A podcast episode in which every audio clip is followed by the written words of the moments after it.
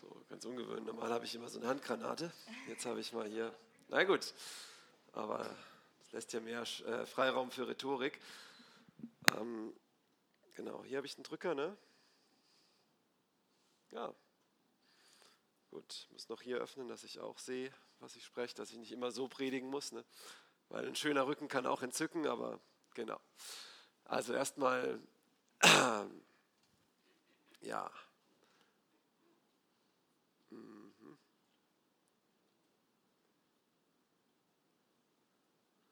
Genau. Nochmal, wie jedes Mal wollen wir einfach, hoch, geht es? Ja. An unsere Vision nochmal einschärfen. Irgendwann machen wir das auch mal nicht mehr, aber ähm, bis es einfach sitzt. Ich war ja lange Zeit Lehrer und ähm, ich habe einfach ja, die Erfahrung gemacht, dass wenn man ähm, Sachen zwei, dreimal macht. Das ist der Fehler, bei Predigern. Die müssen immer alles in die Predigt reinpacken, weil sie denken, ähm, die Leute würden sich alles merken. Ich habe gemerkt, die Schüler, die merken sich, wenn man ein guter Lehrer ist, einen Satz von einer ganzen Unterrichtseinheit. Und dann muss man das einfach ein ganzes Schuljahr wiederholen, manchmal auch drei Jahre. Ich hatte so Schüler, die hatten so drei Regeln. Sitzen bleiben, melden, Mund halten. Ich habe das mit Bildern an die Tafel gemacht. Und nach zwei Jahren, wenn sich sie deswegen eine Strafarbeit gekriegt haben, sie immer noch so, hä, wieso? und genau. Ja, ähm, und oft, wir sollen ja sein wie die Kinder und oft sind wir auch noch wie die Kinder und sollten ein bisschen mannhafter werden. Ähm, ja, genau, aber jetzt unsere Vision einfach mal wiederholt als Gemeinde. Ähm, was ist das Ziel, was ist die Ausrichtung, wollen wir hin? Wir wollen wachsen ähm, mit Jesus in eine feurige Beziehung, dass wir nicht einfach nur Sachen machen, ähm, weil man es machen muss als Christ, weil es von uns erwartet wird, weil es andere machen, sondern weil wir ihn kennen, weil wir ihn geschmeckt haben und erlebt haben und von innen heraus verändert sind. Ja, Jesus sagt auch, du musst von neuem geboren werden, aber das ist auch nur der Start und dann müssen wir in ihm bleiben. Und das wollen wir. Da wollen wir als Gemeinde mehr hinwachsen, eine betende Gemeinde werden, die Jesus kennt, die sein Herz kennt, die sein Herzschlag kennt und daraus geht. Wir wollen auch ähm, Mentoring oder Jüngerschaft, ähm, dass, dass wir ähm, nicht nur ein Sonntagstreffen sind, sondern auch uns gegenseitig kennen und Leute sich gegenseitig an die Hand nehmen und nicht nur treffen und Kaffee trinken, das ist schön und gut, sondern dabei auch ähm, unsere Sünden bekennen voreinander im Lichtleben, ähm, über unsere Beziehung mit Jesus ähm, uns anspornen zur Liebe und guten Werken, wie es der Hebräerbrief sagt, und ähm, auch darüber reden, wie können wir eine Gemeinde sein, die weitergibt. Und wir wollen auch von Haus zu Haus wachsen, dass, ja, ich sage immer, mein Ziel wäre, wenn wir morgen das Gebäude verlieren, gibt es uns als Gemeinde noch? Ist die Gemeinde hier der Verein oder ist, ist es der Leib Jesu, der aus lebendigen Steinen besteht? Und würden wir uns einfach in Häusern weitertreffen, wie wenn nichts passiert wäre? Und deswegen wollen wir einfach auch eine Gemeinde sein, die ähm, sich eine Kultur hat, wo sie ihr Haus öffnet, von Haus zu Haus. Wir wollen Versammlungen haben, die ja, wo, wo, wo Menschen Gott begegnen können und wir wollen auch Mission. Wir wollen, dass zugerüstet werden, dass jeder von uns in seinem Alltag ein Zeuge Jesu ist. Nicht ein Anwalt oder ein Richter von Menschen oder ein Anwalt für Jesus, sondern ein Zeuge von Jesus. Ähm, und wir wollen aber auch dahin kommen und es unterstützen, dass wir bis ans Ende der Erde ähm, das Evangelium tragen, als Gemeinde auch. Und ich möchte kurz das Zeugnis erzählen. Ist es in Ordnung? Dann komme ich zum osterlichen Teil. Okay, vielleicht sind ja Leute hier wegen Ostern. Ähm, das ist auch wunderbar, dazu werde ich noch was sagen. Aber ähm, einfach zu, zu, der Vision passend ähm, aus unserem Hauskreis, ja, wie das so ein bisschen reinkam. Ähm, ein junger Mann kam in unseren Hauskreis und der hat einen Bekannten mitgebracht und noch seine Freundin. Und ähm, sie leben in wilder Ehe und ja, aber er hat sie mitgebracht in den Hauskreis. Er ist interessiert an Jesus, aber da sind noch Sachen in seinem Leben, wie Sonja das gesagt hat, wo noch, wo noch Umkehr sein muss. Denn es ist keine Bekehrung ohne Umkehr. Aber trotzdem ist er schon ein sehr guter Evangelist. Ne? Und wir haben im Hauskreis sie gehabt und wir haben gesagt, wir stellen jetzt nicht alles voll um auf Bekehr dich, wir machen jetzt, wir kommen jetzt in Gottes Gegenwart und haben Lobpreis und Anbetung gemacht. Und sie saß da und während der Anbetung habe ich ein Bild ähm, von einer Person, die Schlafstörungen, Atemnot hat und Albträume. Und nach dem Lobpreis, wir haben eine Zeit gehabt, Jesus und ich, jeder Einzelne, und sie hat es gespürt, ähm, habe ich gesagt, hier ist jemand mit Albträumen. Ich wusste, es ist sie, aber ich wollte sie nicht bloßstellen in der kleinen Gruppe. Deswegen habe ich gesagt, es ist jemand. Und dann sagt der junge Mann, Herr, das ist meine Freundin. Könnt ihr mir noch folgen? Okay. Und seit zwei Wochen hat sie das. Sie weiß nicht, woher das kommt. Sie sie ist psychisch am Ende, sie kann keine Nacht mehr richtig schlafen. Ähm, wir haben angefangen zu beten, es kamen ein paar Sachen hoch, ähm, ein paar Dinge, wo, wo dämonische Bindungen in ihr Leben kamen. Sie hat ganz sanft Befreiung erlebt und ähm, hat es aber auch ganz stark gemerkt. Und wir sind dann noch durch Johannes 3 von neuem geboren werden und so durchgegangen. Sie hat auch noch Lehre bekommen. Und ähm, ein, zwei Wochen später kam sie wieder in den Hauskreis. Sie hat gesagt, sie möchte ab jetzt kommen. Sie ist religiös aufgewachsen in dem Land, wo sie kommt, aber sie hat Jesus nie erlebt und jetzt hat sie ihn erlebt.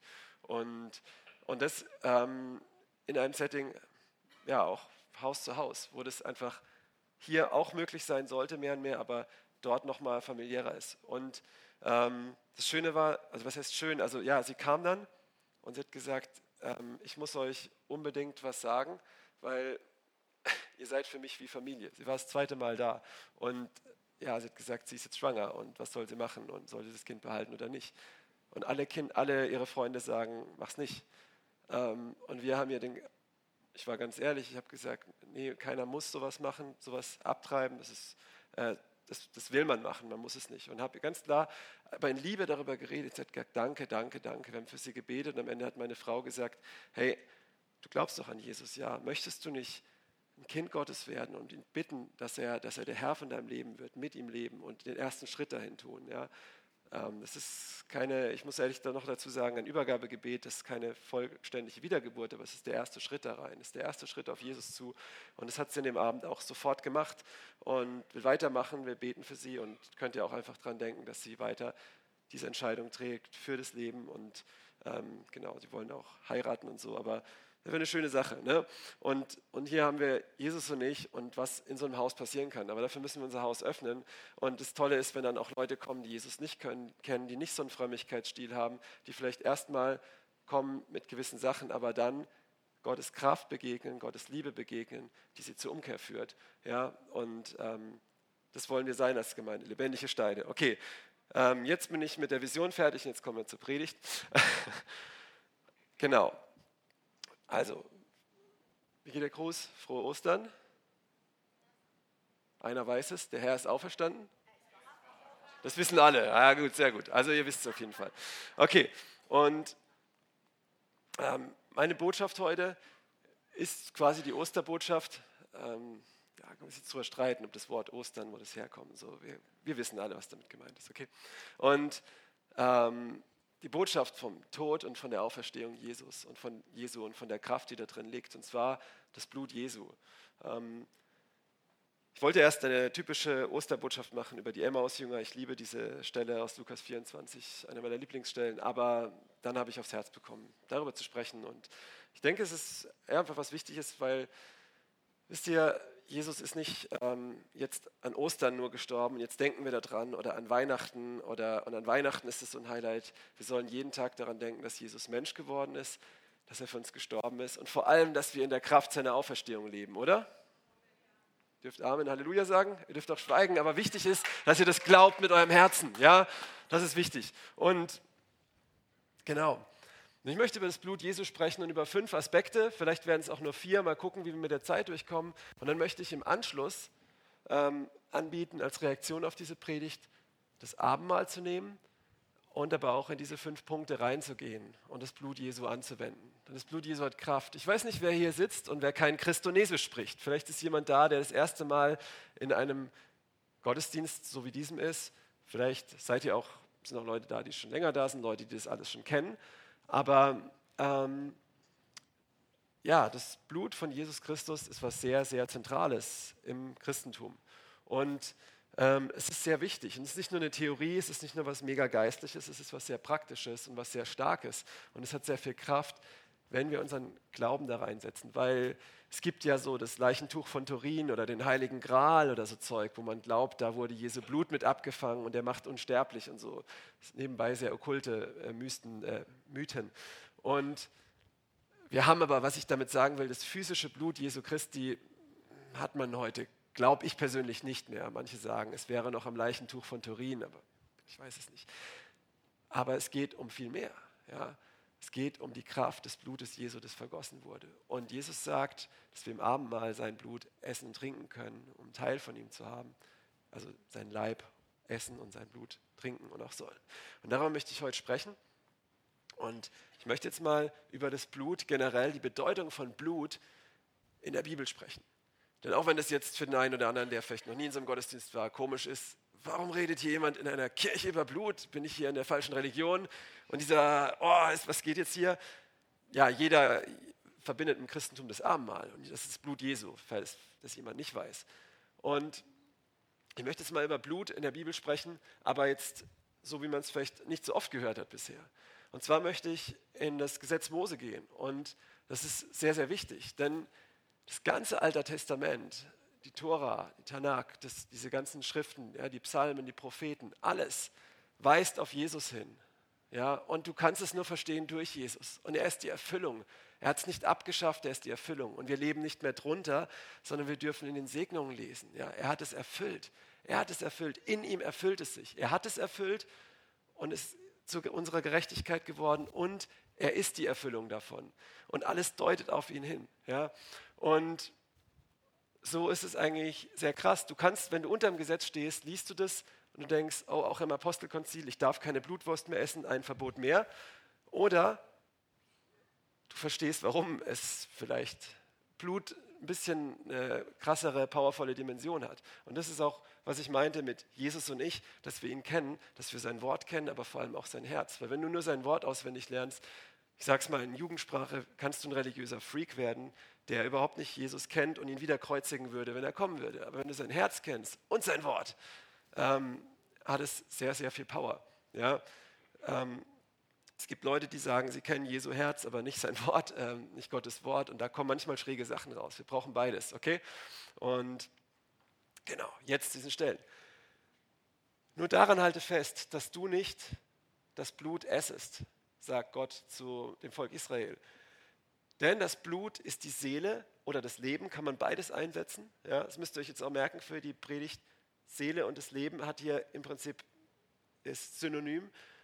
Und du sollst die Seele oder das Leben nicht mit dem Fleisch essen. Ja?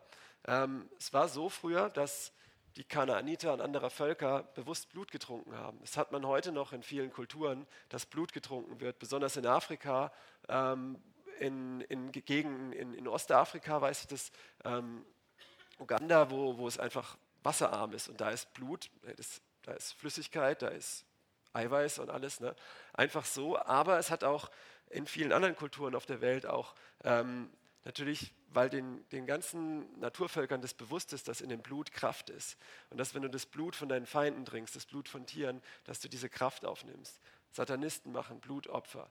Ähm, in, jedem, in jedem Hochkultur über die Jahrtausende gab es Blutopfer, weil das jede Kultur der Welt verstanden hat. Und auch Gott seinem Volk das sagt. Warum? Weil in dem Blut das Leben und die Seele ist. Ja? Und das ist einfach eine wichtige Grundlage für uns zu verstehen. Und dann komme ich auch auf den Zusammenhang mit Ostern und warum das so wunderbar und stark ist für uns. Ähm, denn die Seele, beziehungsweise das Leben des Fleisches, ist in dem Blut. Und ich habe es euch auf dem Altar gegeben, um Sühne zu erwirken für eure Seelen. Denn das Blut ist es, das Sühne erwirkt durch die in ihm wohnende Seele. Das ist 3. Mose 17, Vers 11. Die Stelle davor war 5. Mose 12, 23. Hier sagt Gott zu dem Volk Israel in 3. Mose 17, Vers 11, dass wieder die Seele in dem Blut ist und dass wir es nicht essen sollen, sondern dass es für den Altar ist, aus einem ganz gewissen Grund, weil in dem Blut von den Tieren damals auch die Seele des Tieres drin war. Und diese Seele die dort auf dem Altar ausgeschüttet wird, Sühne erwirkt für die Seele des, des Opfernden. Und warum opfert er, wenn er Sühne braucht? Für seine Sünden. Ja?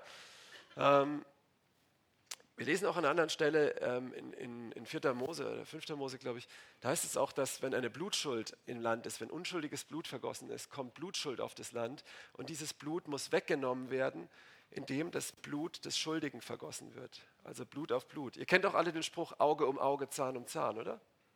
Ja, das ist Gottes Gerechtigkeit. Ja, ob wir es wollen oder nicht, ob es uns passt oder nicht. Ähm, das ist, was die Bibel eigentlich sagt. So, und Jesus hat diese Gerechtigkeit erfüllt. Ja, das ist jetzt nur so das Intro ja, zum Verständnis. Und hier ist es auch so, dass dass man Schuld auf seine Seele ladet, dass seine Seele in Verdammnis gerät durch die Sünde letzt, letztendlich und die Seele des Tieres diesen Platz einnimmt durch das Blutsopfer und damit ähm, meine Seele wieder heil oder frei wird. Macht das Sinn soweit? Also nicht nur irgendwie so Blut, sondern im Blut ist die Seele. Es geht um die Seele, okay? Und nochmal 3. Mose 17, 14 heißt es dann, denn alles Fleisch oder ähm, alles Fleisch ist Seele oder Leben ist sein Blut. Es ist aber sein, mit seiner Seele verbunden, da haben wir es auch nochmal. Deswegen sollt ihr das nicht essen und so weiter. Wer es isst, soll ausgerottet werden. Also das ist Gott sehr ernst. Und ihr könnt euch vorstellen, jetzt rattert es vielleicht bei dem einen oder anderen schon. Ich werde heute viel durch Bibelstellen gehen, aber es ist einfach wichtig, weil, ähm, ja, was, was bringt es, wenn ich irgendwie über meine Meinung predige oder irgendwelche Erfahrungen oder sowas, sondern wenn wir nicht in Gottes Wort verwurzelt sind. Und ich werde auch ein paar Zeugnisse bringen, aber trotzdem ist es sehr wichtig. Ähm, wenn man jetzt daran denkt, dass Gott das verbietet hier, aber gleichzeitig weist es auf Jesus hin, ja, ist wieder die Frage, Kennst du deinen Vater? Kennst du Gott? Kennst du Jesus? Kennst du sein Herz? Siehst du es durch die Augen von Jesus? Ähm, sind es einfach Gesetze, Verbote, Lasten, die weg sind oder ist es was, wo eigentlich ein ganz großer Schlüssel für uns liegt? Erster Punkt äh, von den fünf. Das Blut Jesu vergibt Sünden. Ich hätte noch zig mehr Bibelstellen, ähm, und ich glaube, den ersten Punkt, das ist auch jedem theoretisch klar, das hat auch jeder irgendwie schon mal gehört. Besonders diese Einsetzungsworte, unter anderem auch, die beim Abendmahl erwähnt werden, immer aus Matthäus 26, Vers 28. Denn das ist mein Blut des Bundes oder des neuen Bundes, welches für viele vergossen wird zur Vergebung der Sünden. Jetzt musst du dir vorstellen, du sündigst. Und für die eine Sünde ist, ist eine Last auf deine Seele gekommen, weil wenn dein Körper stirbt, deine Seele mal vor Gott steht. Jesus sagt ganz klar, fürchtet nicht den, der den Körper tötet, sondern den, der auch die Seele töten kann. Kennt ihr diese Stelle? Und ähm, so, da ist ein Fleck gekommen. Und im alten Bund hat Gott es so gegeben, eigentlich auch nur symbolisch lesen wir im Hebräerbrief, dass Tiere, dass diese Seele von dem Tier genommen wurde, um diese eine Sünde zu sühnen. Interessanterweise hat Gott Adam und Eva ja auch ähm, aus Tierfällen Kleider gemacht, als sie nackt waren. Ihre Pflanzenkleider hat er nicht gelassen, weil es musste Blut fließen für ihre Schuld. Und diese, diese Schuld hat nicht die Sünde weggetan, es hat nur das Schlimmste mal aufgeschoben, wenn man es so liest. Ja? Diese ganzen Tieropfer haben das Ganze, das Schlimmste nur aufgeschoben, ähm, bis eben Jesus kommen würde. Ähm, genau. Und hier ist aber, jetzt stell dir vor, Gott wird Mensch. Gott wird Mensch. Stell dir das mal vor. Gott wird Mensch. Das ist so abgestumpft. Wir sind so abgestumpft darin. Ja, das Blut Jesu für dich hier, Prost. Ja, was heißt es, dass Gott Mensch wird? Dass er den Himmel verlässt? Wer hier ist bereit, jetzt alles zu verlassen und nach Mosambik zu fliegen und den Leuten dort zu helfen? Wer wäre auf der Stelle bereit? Bitte jemand, der nicht Student ist, und, äh, sondern der gerade in einem Job ist und ein Haus abzahlen muss. Und, und. Wer wäre bereit, das jetzt auf der Stelle zu tun, der Familie, Kinder und alles hat und die zurückzulassen? Wir wären nicht mal dafür bereit. Ich weiß nicht, ich wäre es wahrscheinlich jetzt gerade auch nicht. Ich müsste erst drüber beten. Ne? Das ist die Pastorenantwort. Nein, aber, aber Jesus, Jesus war bereit, den Himmel zu verlassen, seine Herrlichkeit zu verlassen. Wer wäre bereit, diesen Schritt zu tun, wenn er weiß, er wird dort von Rebellen brutal ermordet werden? Aber kann vielleicht ein paar Kindern dort helfen. Gar keiner mehr, ja? Und Jesus hat genau das gemacht und noch krasser, ja? So, also hier ist Gott, der Mensch wird. Und stell dir vor, hier ist das Blut Gottes. Nicht das Blut von einem Tier, sondern das Blut Gottes. Und das ist zur Vergebung für die Sünden der ganzen Welt. Und Unten dran steht es auch nochmal, auch nicht durch das Blut von Böcken und Kälbern, sondern durch das Blut, sondern durch sein eigenes Blut. Ein für alle Mal ist Jesus in das Heiligtum eingegangen vor den Altar und hat eine ewige Erlösung geschaffen für uns. So, also ich denke, das weiß jeder, aber nochmal kurz wiederholt, der erste Punkt. Das Blut Jesu ist wirklich vergossen für unsere Sünden und es vergibt Sünden, es tut Sünden weg. Die Seele da ist die Seele Gottes drin, die unsere Seele frei macht, die ausgegossen wird. Ich komme da später noch drauf. Ähm Zweiter Punkt, Gerechtigkeit.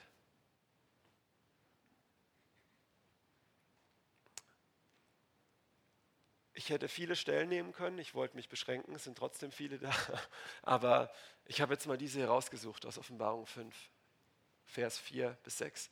Und ich, Johannes, weinte sehr, dass niemand für würdig befunden wurde, das Buch zu öffnen und hineinzublicken.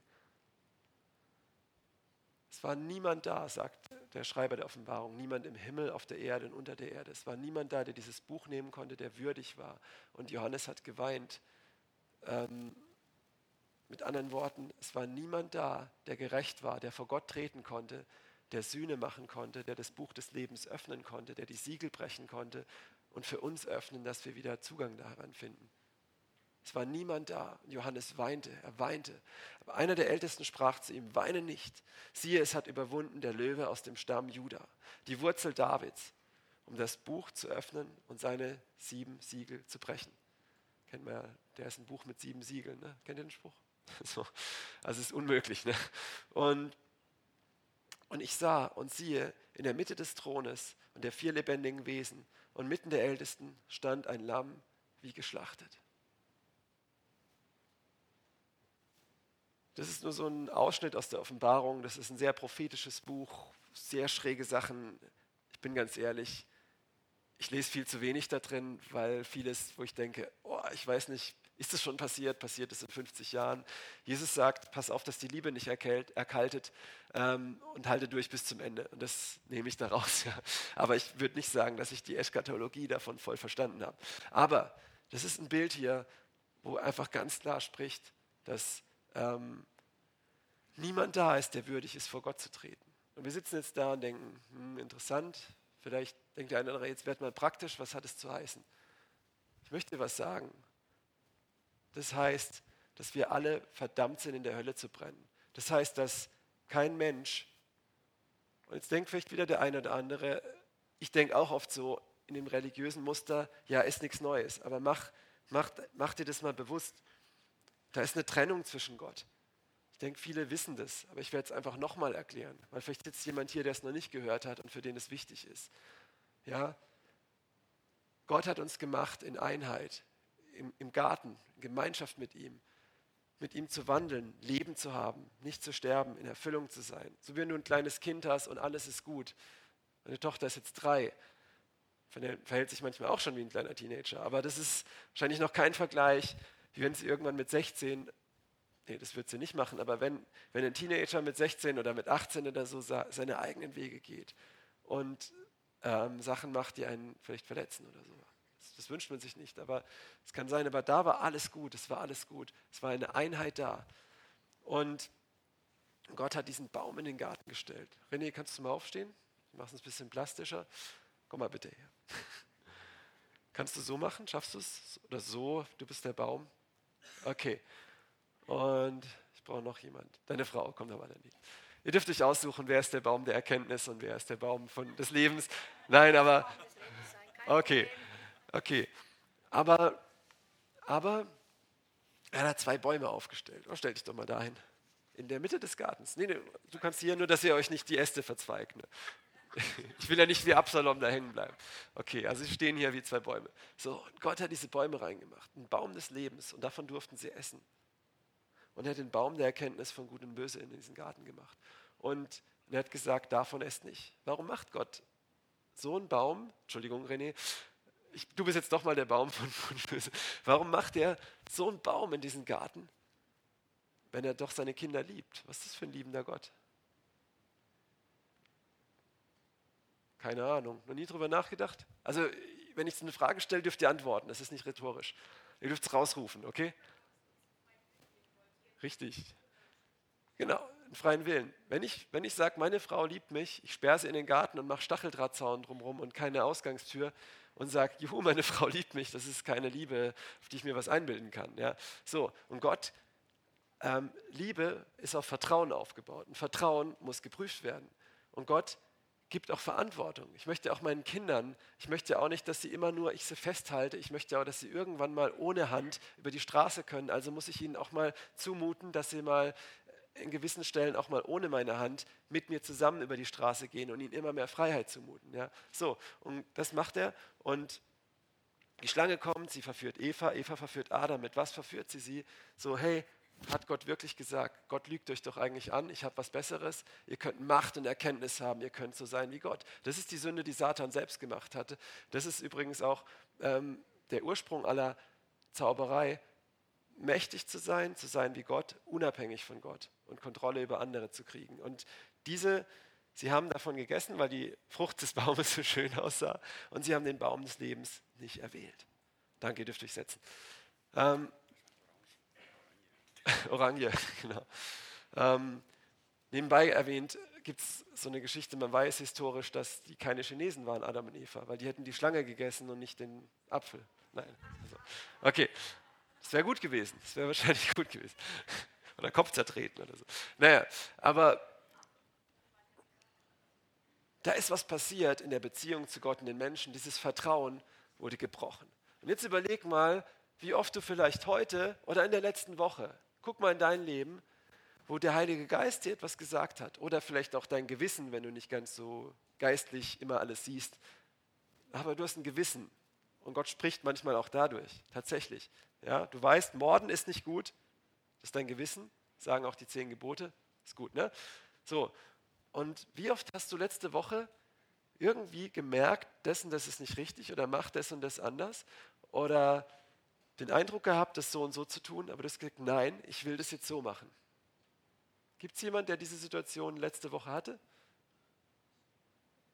So ein paar nicht, ein paar haben sich auch jetzt nicht drüber nachgedacht, aber das müssen nicht mal harte Sünden sein. Das müssen einfach Sachen sein, ähm, wenn Gott sagt, bleib mal kurz stehen und frag denjenigen, wie es ihm geht, der im Supermarkt so dasteht und sich vielleicht gleich vor den nächsten Zug schmeißen möchte oder, oder einfach nur voll fertig ist. Aber Gott sagt dir, hey, frag ihn, du musst nicht mal ein Traktat geben, frag ihn nur, wie es ihm geht. Und du sagst, nein, ich möchte jetzt schnell nach Hause. Ähm, ich habe jetzt schon einen langen Arbeitstag gehabt. Du hast genau dasselbe gemacht wie Adam und Eva im Garten. Und was macht das? Es macht Trennung in die Beziehung zu Gott. Und es ist nicht nur, dass wir ähm, nicht mehr so Gemeinschaft haben mit Gott, wir sind tot. Psalm ähm, 7, 36, Vers 7, glaube ich, sagt, ähm, in ihm ist die Quelle des Lebens. Und stell dir vor, du bist eine Rose und die wird abgeschnitten und die kann man in ein Glas stellen und die ist noch für ein paar Wochen oder ein paar Tage schön, aber irgendwann verwelkt sie ganz langsam. Und das passiert mit uns Menschen. Wir verwelken ganz langsam. So 70, 80 Jahre. In der Bibel waren es noch 120. Es geht immer schneller. Das Ende kommt. Nein, vielleicht. es kommt auf jeden Fall. Ist die Frage wann. Aber ähm, hallo, es ist echt, echt krass. Es geht nicht nur darum, dass wir nicht mehr zu Gott kommen können, sondern dass wir eigentlich totgeweiht geworden sind, dass diese Welt totgeweiht geworden ist, weil ein kleines bisschen Sünde eine Trennung schafft zwischen Gott. Ich erkläre das immer Leuten auf der Straße so. Ich mache das so, ich sage, was ist die Konsequenz von Sünde? Wenn ich meine kleine Tochter anlüge, ist es was sehr Schlechtes. Es ist schlecht, aber es hat keine Konsequenzen jetzt für mich. Wenn sie mal älter ist schon, aber jetzt erstmal kann sie mir nichts machen. Ja? Lüge ich mein, äh, meine Frau an, kann die Konsequenz sein, dass sie sich von mir scheiden lässt. Lüge ich meinen Chef an, kann die Konsequenz sein, dass er mich rausschmeißt. Lüge ich einen Polizist an, kann die Konsequenz sein, dass er mich vor den Richter stellt. Lüge ich den Richter an, kann die Konsequenz sein, dass ich ins Gefängnis komme. So, und jetzt haben wir den Maßstab, der Richter ist selber ein Lügner. Ja? Lüge ich Gott an, der nie gelogen hat? Und hier kommt der springende Punkt. Gott ist ohne Sünde und wir vergleichen uns alle immer mit Sündern. Was ist dann die Konsequenz? Ist noch viel, viel schlimmer. Guck mal, von meiner Tochter bis zum Richter ist es schon eine Gefängnisstrafe. Wer von euch saß schon mal im Knast? Ihr müsst euch nicht melden, aber ähm, ich auch nicht. Äh, ich habe meinen, nee, habe ich nicht nicht mal einen von Ihnen gesehen, aber ähm, das, ist, ähm, das ist ein Riesensprung. Und jetzt der Vergleich von einem irdischen Richter zu dem allmächtigen Gott, der den Himmel und Erde geschaffen hat, das ist unvergleichbar. Das ist wie wenn du sagst, vom CZK zu dir nach Hause und dann zur Sonne. ja, so ein Verhältnis, wahrscheinlich noch viel größer. Und wie viel größer ist das Strafmaß? Es ist wirklich ewige Verdammnis, ewige Trennung von Gott. Und hier ist das Problem, weil wir selbst, das erste war Vergebung, dass für die einzelnen Sünden Vergebung kommen kann durch das Blut Jesu. Dass er es vergossen hat, damit wir für einzelne Sünden vergeben haben. Das Problem ist aber, dass nicht nur ein bisschen Sündenvergebung, sondern alles ist kaputt. Und Jesus hat sein Blut vergossen ähm, für uns. Und es ist nicht nur ein Böckchen für ein kleines Sündchen, sondern es ist das Blut Gottes für die ganze Welt und für genauso wie, diese, wie dieses Maß der Sünde so unvorstellbar groß ist vor Gott, ist auch das Maß seiner Gerechtigkeit unvorstellbar groß. Jetzt dürft ihr Amen sagen. Ja, das heißt, ähm, dass wir Gerechtigkeit haben und er sein Blut vergossen hat, uns versöhnt hat und ja, wie es hier heißt, nun haben wir Kraft des Blutes Jesu Freimütigkeit zum Eingang ins Heiligtum. Uns ist nicht nur ein bisschen vergeben, dass wir überleben, sondern wir sind gerecht gemacht durch das Blut Jesu, so sehr, dass wir jetzt Zugang zu Gott haben. Was heißt es? Hast du Zugang zu Gott? Hast du Zugang zu Gott? Nutzt du den? Habt ihr Zugang zu Gott? Amen, ja. Manche sagen nichts und gucken mich an. Hoffentlich kommt er nicht auf mich zu. Alles gut. Ähm, aber nutzen wir den Zugang? Also, wer von euch glaubt, dass Jesus sein Blut für ihn vergossen hat? Okay, die meisten glauben es. Halleluja. Also haben wir Zugang. Die Frage ist, wenden wir es an? Wer wendet es an? Jetzt braucht ihr euch nicht melden. Aber hey, das, das, das gedenken wir heute. Ja, dass Jesus gestorben ist, sein Blut vergossen hat, aber dass das Blut von Jesus, dass es so eine Kraft hat, dass du jeden Tag Zugang hast zu Gott, dass du deine Sünden bekennen kannst.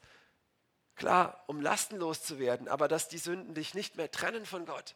Die Sünden haben immer noch Auswirkungen auf dein Leben und wenn du sie nicht bekennst, dann ist das nicht cool. Aber wenn du sie bekennst, ist er treu und gerecht und sein Blut reinigt dich und du kannst vor ihn kommen. Wie David, der aus dem Ehebruch vor Gott kommt, der noch in dem alten Bund gelebt hat. Du kannst vor Gott kommen und, und du kannst Zugang haben. Und nicht nur Zugang, oh, mir ist vergeben, ist alles gut, sondern du kannst so nah kommen, dass es heißt, dass wir mit Jesus versetzt sind an himmlische Orte. Ja? Ähm, und das ist das Evangelium. Das ist was an, an Ostern, also was wir hier gedenken eigentlich, dass, dass Jesus uns versöhnt hat mit Gott. Was steckt drin in dem Wort versöhnt? Welch, in dem deutschen Wort versöhnt? Welches Wort steckt da drin? Sohn. Du bist verfleischt mit Gott. Ich habe an Weihnachten habe ich darüber gesprochen, ja, was die Menschwerdung Jesu heißt. Diese Versöhnung. Du bist durch das Blut, du hast eine Blutsbruderschaft mit Jesus. Ja, ich meine, stell dir mal vor, was sind denn andere Blutsbündnisse? Da wollte ich eigentlich beim übernächsten Punkt drauf kommen. Ähm, Geschlechtsverkehr ist ein Blutsbund. Tätowierungen sind ein Blutsbund.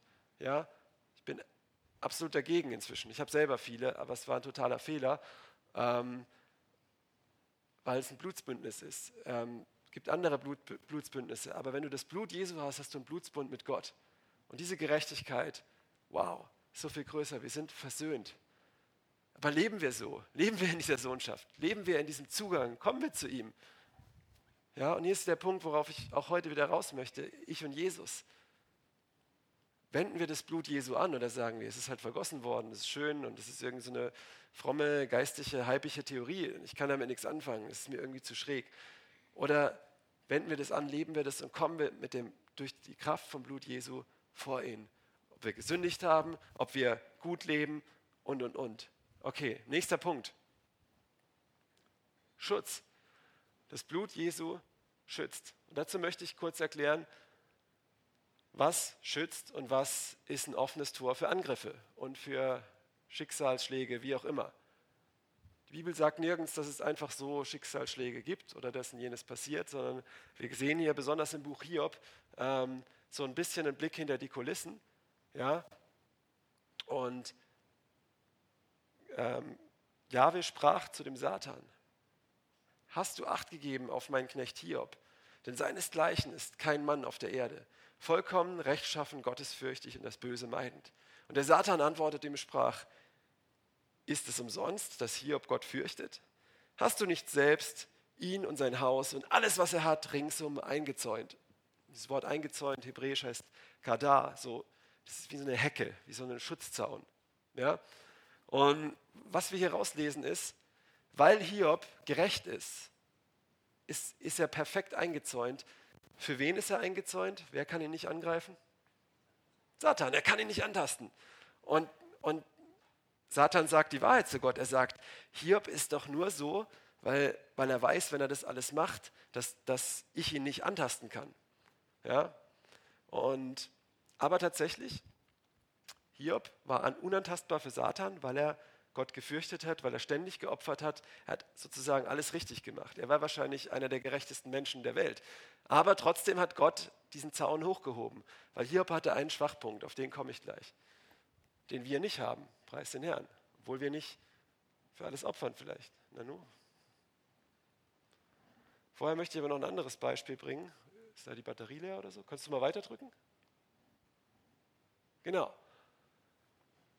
Zweites Beispiel, was auch nochmal zeigt, dass, ähm, dass tatsächlich Gerechtigkeit, Heiligkeit ähm, ein Stück weit schützt, ist ähm, das die Geschichte von Bileam, der das Volk Israel ver, äh, verfluchen soll. Und ich habe hier ein paar Verse ähm, ausgelassen, aber um einfach das Wichtigste rauszunehmen. 4. Mose 23, Vers 9, Vers 21 und Vers 23, ähm, so gehighlightet, damit wir so das verstehen. Denn vom Gipfel der Felsen sehe ich es, also Bileam, der es verfluchen soll. Von der Höhe herab schaue ich auf es und siehe, ein Volk, das ausgesondert wohnt unter den Nationen und nicht unter die Nationen gerechnet wird. Er sagt, er will das Volk verfluchen, das Volk Israel, aber es ist abgesondert von den Nationen. Es ist nicht wie alle anderen Nationen, die er verfluchen kann, sondern es ist geheiligt und deswegen kann er nichts machen.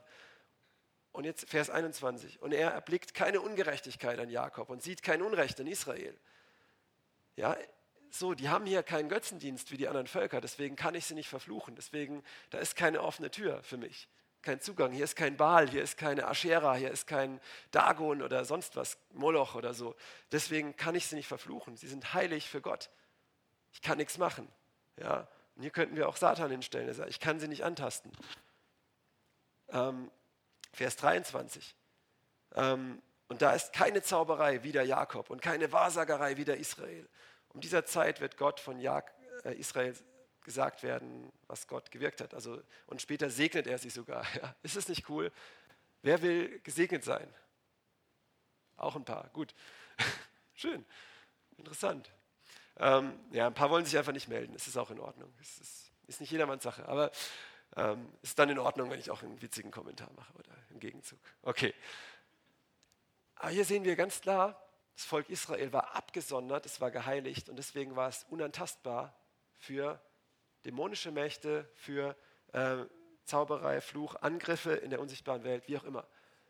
Interessanterweise, wenn man weiterliest, hat Bileam später dem, den Moabitern, äh, die ihn engagiert haben, noch einen Tipp gegeben und hat gesagt, ja, waren es Moabiter, nee, Amalekiter, weiß gerade nicht. Auf jeden Fall hat er ihnen noch einen Tipp gegeben, sagt, sendet doch eure Töchter hin, dass sie ein bisschen Hurerei betreiben mit den Israeliten. Und das haben sie gemacht. Und dann bei der Hurerei sagen sie, kommt, opfert doch unseren Baal Peor. Und das machen sie auch. Und dann bricht der ganze Fluch bricht voll rein in das Lager. Und dann kommt Pinas und macht Schaschlik, falls ihr wisst, was ich meine. Und dann ist der Fluch gesühnt, wieder mit Blut. Das ist sehr krass. Altes Testament, es zeigt auf, es weist auf das hin, was Jesus getan hat wieder. So, der, und hier sehen wir aber, ähm, das war, sind nur Sinnbilder für das, was jetzt passiert. Und hier haben wir jetzt nochmal noch mal ein Sinnbild aus dem ähm, 2. Mose. Wir kennen das alles, ihr könnt den Vers hier nachlesen, 2. Mose 12, das ganze Kapitel eigentlich, wo Gott befiehlt den Israeliten, ein unschuldiges Lamm zu schlachten, das das Passalam ist, für den Auszug aus Ägypten, aus der Sünde. Und Passa, Pessach ist eigentlich Karfreitag oder Palmdonnerstag, wo das weiß jetzt auch nicht genau, wo, wo das Sedermal genommen wird, wo Jesus das, dieses Lamm ist und wo er auch dieses Lamm Gottes ist, dem kein Knochen gebrochen werden soll.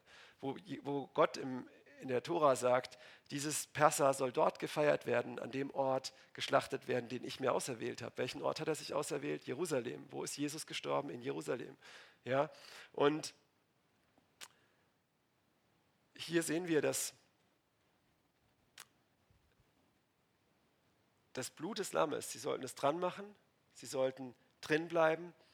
Und hier steht tatsächlich in Vers 23, so wird der Herr an der Tür vorübergehen und den Verderber, was nicht der Herr ist, sondern nur sein, den er gelassen hat, das zu tun, in eure Häuser, nicht in eure Häuser kommen lassen, um eure Erstgeburt zu schlagen.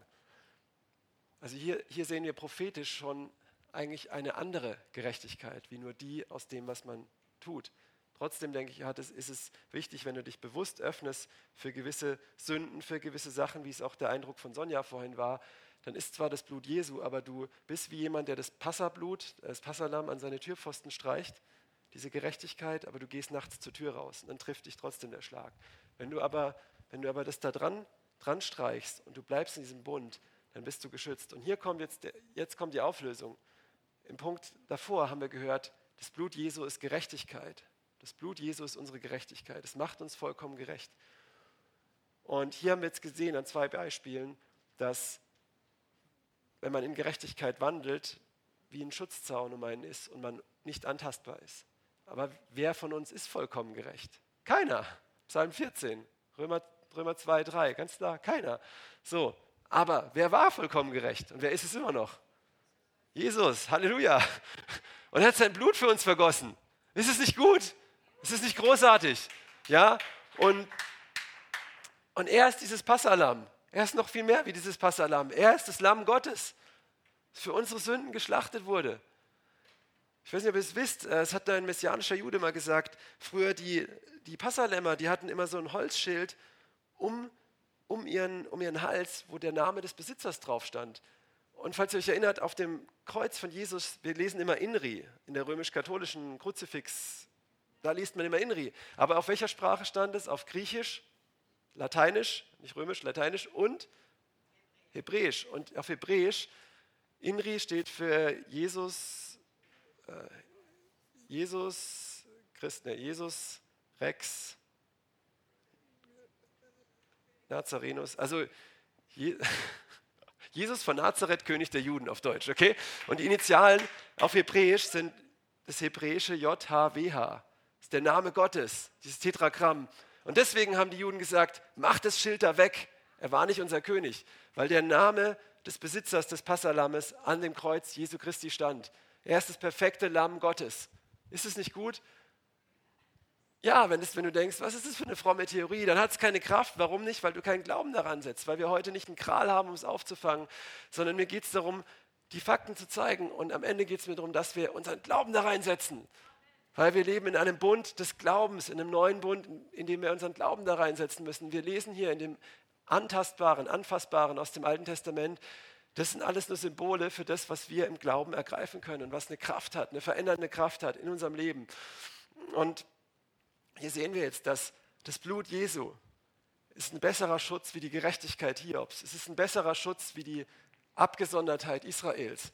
Ja? Was war Hiobs Problem? Ich habe gesagt, ich löse es auf.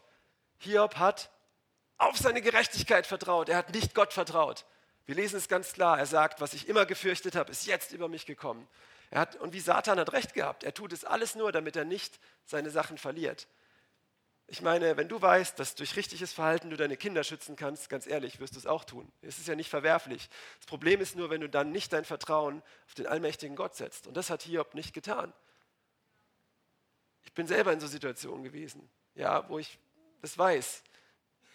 Ich auch gedacht habe, ich habe doch alles richtig gemacht und gemerkt, wie Hiob, hey Gott, du bist Gott, in Staub und Asche tue ich Buße vor dir. Ich glaube nicht, dass Gott Freude hat, jemanden zu zerschlagen und Krankheit zu schicken. Das lesen wir auch nicht im Buch Hiob.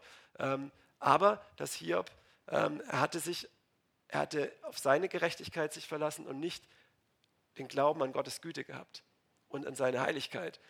Also seine Heiligkeit, er hatte schon Gottesfurcht, aber er, hatte, er hat ihm nicht vertraut, von Herz zu Herz. Und das hat er am Ende getan, wo er Buße tut und dann erstattet Gott alles. Und dann ist sein, seine Gerechtigkeit vollkommen. So, das, was ein prophetisches Bild ist, wieder für den neuen Bund, in dem wir stehen, wo wir in das Blut Jesu unser Vertrauen setzen, unseren Glauben und dann das Kraft hat. Hierzu möchte ich einfach ein kleines Zeugnis erzählen. Ähm, vor, ja, das Blut Jesu hat wirklich, wirklich, wirklich Kraft. Ich habe schon Leuten die Hände aufgelegt, die mit Spiritismus zu tun haben, die Tote sehen und so Sachen oder toten Geister und so. Und habe die Hände aufgelegt und habe gesagt, das Blut Jesu und die haben gesagt, wow, und denen ist wie ein Messer in den Kopf gegangen. Die, die spüren das, diese Leute. Das Problem ist, wir hören sowas und sagen, ja, ah, was ist das wieder so für ein theoretisches Gefasel? Ich, ne? Wir setzen nicht unseren Glauben dran. Wenn du bist wie Hiob, dann wird dir das nicht bringen. Viel Spaß mit deiner Gerechtigkeit. Setz deinen Glauben darin. Diese Leute, die in die falsche Richtung laufen, die, die verstehen manchmal mehr von diesen Sachen, die sehen es und es hat Kraft. Ich, hab, ähm, ich hatte neulich einen Traum, wir hatten für jemand gebetet, für, für Freisetzung, Befreiung. Und ich hatte einen Traum nachts, wie mir, wie mir jemand, eine Frau, eine Bibel geben möchte. Und in dieser Bibel war ein verfluchter Gegenstand. Und ich wollte es nicht. Und ich habe gesagt, geh von mir in Jesu Namen. Und sie ist aber weitergekommen. Da habe ich gesagt, ich gehe mit dem Blut Jesu gegen dich. Und dann hat sie, ah, und ist weggerannt. Am nächsten Tag haben wir, du weißt, wenn ich meine, für, für eine Frau gebetet und haben das Blut Jesu immer wieder proklamiert. Und da kam voller Durchbruch. Ich lag mal, ähm, ich hatte auch mal intensives Gebet ähm, auch gegen ja, Sachen konfrontiert. Weißt du, und du konfrontierst nicht nur, wenn du ähm, Dämonen austreibst, die, die, das Königreich der Finsternis, sondern auch wenn du das Evangelium predigst oder wenn du ähm, Zeugnis bist, wenn du dich entscheidest, ich werde jetzt nicht mehr das Opfer sein, sondern ich werde aufstehen und meiner Familie ein Vorbild sein. Immer dann, wenn du was veränderst, ähm, wenn du das Königreich Gottes anfängst auszuleben, dann konfrontierst du das Königreich der Finsternis und dann wird es zurückschlagen. Und ich war in so einer Situation im geistlichen Kampf, in einer krassen Freisetzung auch und hatte jede Nacht danach Angriffe, eine Woche lang, immer im Traum geweckt worden und, boah, und Terror im Schlaf. Und ich habe gesagt, es reicht jetzt. Und es war so der Punkt, wo ich gesagt habe, Schluss mit dieser ganzen Theorie. Ich nehme das Blut Jesu und das Blut Jesu soll jetzt mein Bett bedecken, von meiner Frau, von meinen Kindern und mir. Ähm, Schluss jetzt, in Jesu Namen, wir stellen uns da voll drunter. Und in dieser Nacht ähm, wache ich auf und es war wie wenn was versucht, mir die Seele aus dem Kopf zu saugen. Ich bete, ich war völlig ruhig, weil ich wusste, das Blut Jesu ist da, zack, es lässt ab. Meine Frau wacht auf, hat einen Albtraum, schläft da wieder ein. Meine Tochter wacht auf, schreit kurz, schläft wieder ein. Meine andere Tochter wacht auf, schreit kurz, schläft wieder ein. Ich habe mich zu der anderen Tochter ins andere Zimmer gelegt, lieg da und dann spüre ich plötzlich, wie wache ich auf und plötzlich spüre ich, wie was so an mir runtergeht. Ne? Und als es auf der Schulterhöhe war, drückt es mich in die Matratze rein. Es hat mich irgendwas, ich war wie gelähmt, physisch in die Matratze. Ich war wach, es war kein Schlaf oder so. In die Matratze reingedrückt, mit so einer Kraft auf mich gehämmert, dann an meinem Bauch weiter versucht, ähm, wie so eine Samenzelle, die in eine Eizelle eindringen will. So kann man sich das vielleicht vorstellen. Und, und ich hab, war völlig ruhig. Ich habe gesagt, das Blut Jesu, pusch, dann ist es weg. Das könnte jetzt ängstlich wirken. Was? Hat der Teufel so viel Macht, in das Schlafzimmer von einem Christen zu kommen? Nein, das Blut Jesu hat viel mehr Kraft. Amen, ja. Das, er hat vielleicht so viel Kraft, dich in die Matratze zu drücken. Aber, ja, wir sollen diese Sachen nicht lästern. Aber das Blut Jesu Christi hat noch so viel mehr Kraft. Wenn du eine schusssichere Weste anhast und du wirst angeschossen, hast du danach auch manchmal einen blauen Fleck, aber die Kugel trifft dich nicht. Und das Blut, ich glaube, dass das Blut Jesu auch so viel abwehrt von uns, dass wir gar nicht sehen. Ich glaube, es hat einfach zugelassen, um mir zu zeigen, da war ein Angriff und wie viel Kraft hat das Blut. Ja? Preis den Herrn. Okay, und hier nochmal. Und zu Jesus, dem Mittler des neuen Bundes, und zu dem Blut der Besprengung, das besser redet als Abels Blut. Ja? Abels Blut heißt, das Blut Abels schreit zu Gott, es schrie zu Gott. Jesus sagt sogar, es schreit noch zu Gott bis zu dem Blut von dem Zacharias, den ihr ja getötet habt am Altar. So, haben wir Blut an unseren Händen?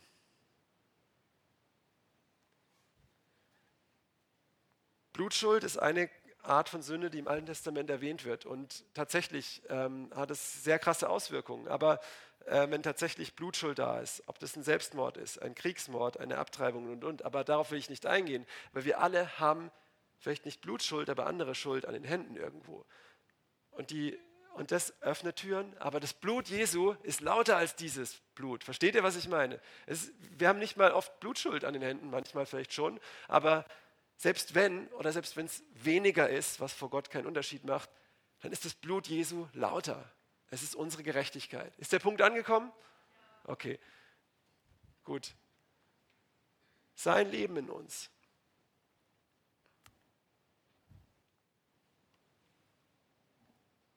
So, Johannes 6. Wir erinnern uns, in dem Blut ist die Seele und das Leben. Jesus sagt, da sprach Jesus zu ihnen, wahrlich, wahrlich, ich sage euch, es sei denn, dass ihr das Fleisch des Sohnes des Menschen esst und sein Blut trinkt, so habt ihr kein Leben in euch selbst. Gott verbietet dem Volk Israel, das Blut von Tieren zu trinken, weil darin die Seele ist. Und Jesus kommt jetzt und sagt, trink mein Blut. Kein Wunder, haben ihn alle verlassen, oder? Also wenn du jetzt ein gläubiger Jude wärst, würdest du dasselbe tun wahrscheinlich. Ne?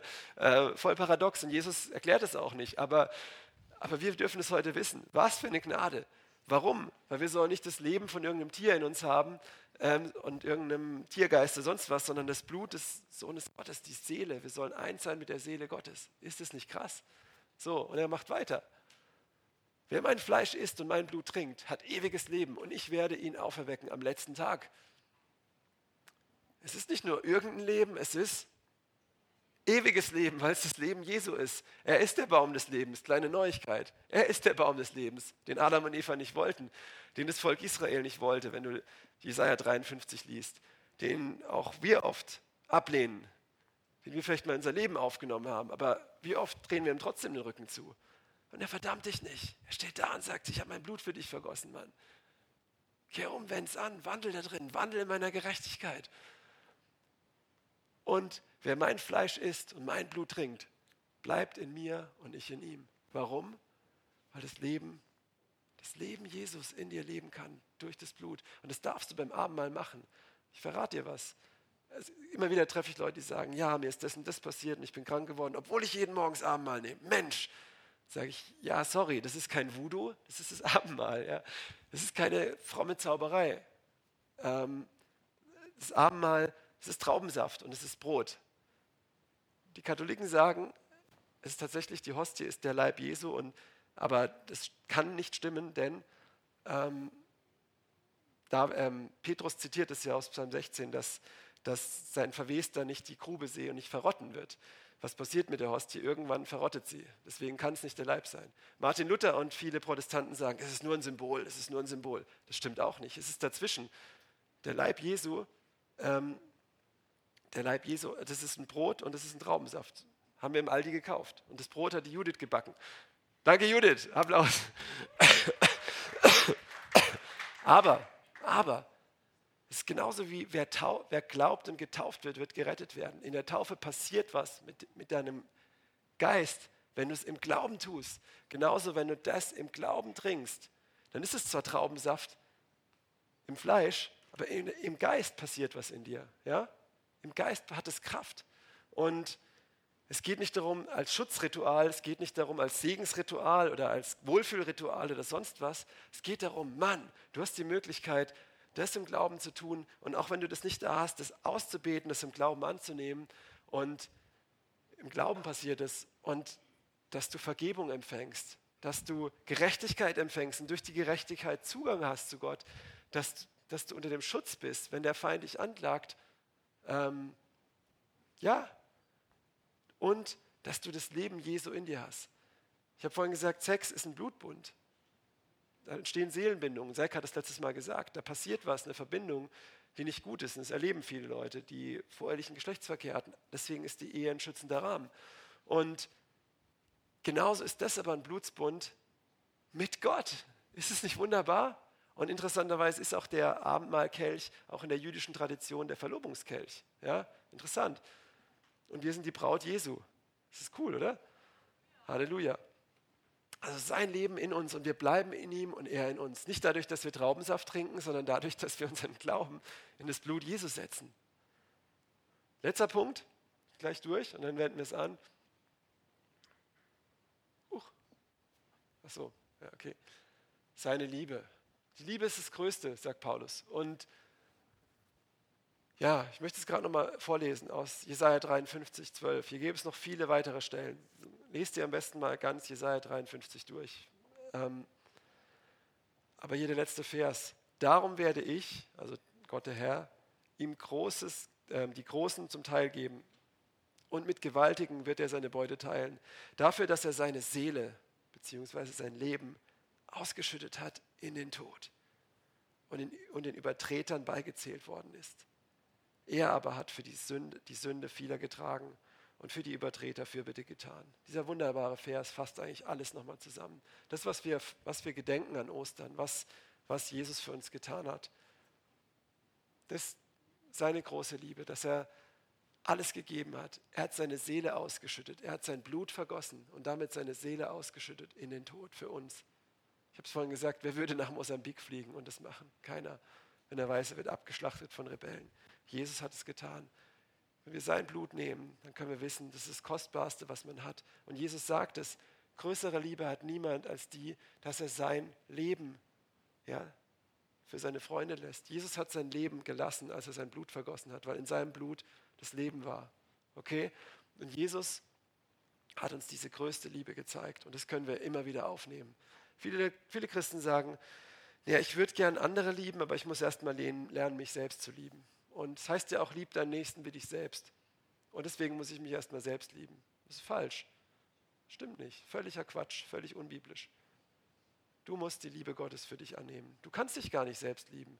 Das ist esoterischer, humanistischer Blödsinn. Liebe ist selbstlos. Du kannst dich nicht selbst lieben, vergiss es. Aber du kannst Gottes Liebe annehmen. Du kannst dir selbst vergeben, du kannst dich selbst annehmen, aber vor allem musst du Gottes Liebe annehmen. Er liebt dich so viel mehr, wie du das selbst kannst. Mann, und, wenn, und er liebt dich gesund. Und dafür hat er sein Blut vergossen. Und das darfst du annehmen, wenn du das Mal nimmst. Das darfst du annehmen, weil er sein Blut vergossen hat. Wenn du dich darunter stellst. Mann. Und der letzte Vers, mit dem ich schließen möchte. Offenbarung 1, Vers 5. In manchen Bibeln ist es auch Vers 6, die Verszählung unterschiedlich. Ihm, der uns liebt und uns durch sein Blut von unseren Sünden gewaschen hat. Durch sein Blut und uns zu einem Königreich gemacht hat, zu Priestern für seinen Gott und Vater, der uns Gerechtigkeit gegeben hat. Ihm gehört die Herrlichkeit und die Macht in alle Ewigkeit. Amen. Hiermit möchte ich schließen. Lass uns das nochmal zusammen lesen. Dann werde ich nochmal eine Folie einblenden mit allen fünf Punkten und dann dürfen wir das anwenden. Dann dürft ihr vorkommen, das Abendmahl nehmen und ich mache das auch nicht jedes Mal, weil, weißt du, wie ich es gesagt habe, es ist kein Voodoo-Ritual. Oh, ich habe das Abendmahl heute nicht genommen. Oh nein, vielleicht passiert ein Autounfall. Dann kannst du auch an Freitag der 13. glauben oder sowas. Okay, stop religion. Aber, aber du kannst es jeden Tag nehmen. Ich nehme es jeden Tag und meine Tochter nicht jeden Tag, wie gesagt, manchmal halt nicht, aber immer wieder. Und meine, meine größere Tochter sagt immer wieder, wenn sie zum Kindergarten geht und ich ziehe die Schuhe an, stopp Papa, wir haben noch kein Abendmahl genommen. Sehr gut. Ja, schmeckt der Saft, aber ich erkläre auch immer was dazu. Sie versteht da auch schon sehr viel darüber, ja. Und ähm, ist wunderbar. Okay, und danach ist die Folie mit diesen fünf Punkten. Ähm, aber vorher, und wo wir das einfach nochmal anwenden. Dazu sage ich noch was, jetzt steht mal bitte auf. Wer nicht will, kann sitzen bleiben, ist okay, aber wer, wer, wer, es nicht will, bleibt halt sitzen, steht auf. Ähm, okay, lasst uns das nochmal zusammenlesen. Ihm, der uns liebt und uns durch sein Blut von unseren Sünden gewaschen hat. Nochmal, ihm, der uns liebt und uns durch sein Blut von unseren Sünden gewaschen hat und uns zu einem Königreich gemacht hat, zu Priestern für seinen Gott und Vater. Nochmal, und uns zu einem Königreich gemacht hat, zu Priestern für seinen Gott und Vater. Ihm gehört die Herrlichkeit und die Macht in alle Ewigkeit. Nochmal, ihm gehört die Herrlichkeit und die Macht in alle Ewigkeit. Amen. Das war jetzt nicht das Vaterunser, aber klang so ähnlich. Ne? Wunderbar. Und jetzt, bevor wir vorkommen, möchte ich einfach nochmal einladen, dass wenn wir jetzt das Abendmahl nehmen, dann darf vielleicht die Band zuerst oder die Band am Schluss oder am Schluss? Okay, super, danke. Applaus für die Band. Ähm, da, dass ihr das einfach noch begleitet und jetzt nicht einfach nur das kurz runterkippt, könnt ihr auch machen, wenn ihr es im Glauben macht, aber wirklich nochmal guckt, welcher dieser Punkte ähm, ist was, wo du vielleicht noch nicht erkannt hast, wo du gerade jetzt brauchst, vielleicht auch den Eindruck, wo Sonja hatte, wo du in einem Kompromiss bist, mit Sünde spielst oder, oder, oder. oder wo einfach Punkte sind, wo du noch nicht wusstest und du das bewusst für dein Leben annimmst und bewusst anwendest und dich entscheidest und sagst, Jesus, komm mit deinem Blut hier rein, gib mir Offenbarung, reinige mich mit deinem Blut, führe mich in deine Gerechtigkeiten, die Augen zumachst und sagst, zeig mir den Vater, wo du dich wirklich bewusst unter den Schutz des Blutes stellst, wo du Sachen ausräumst und vielleicht auch bekennst und er mit seinem Blut dich reinigt, wo du sagst, ich nehme dein Leben in mir auf, wo du dich gerade fühlst wie ein Sack Wasser. Ähm, oder einfach sagst, lass mich neu, gib mir neue Offenbarung deiner großen Liebe. Oder einfach alles zusammen. Aber das wirklich jetzt anzuwenden, dann dürft ihr jetzt vorkommen und das Abendmahl nehmen. Und ich werde einfach noch reinbeten. Okay, dann fangt ihr einfach so wie immer von hier an. Dürft ihr schon mal anfangen. Und dann dieser Block und dann dieser Block. Fangt ihr an? Ja.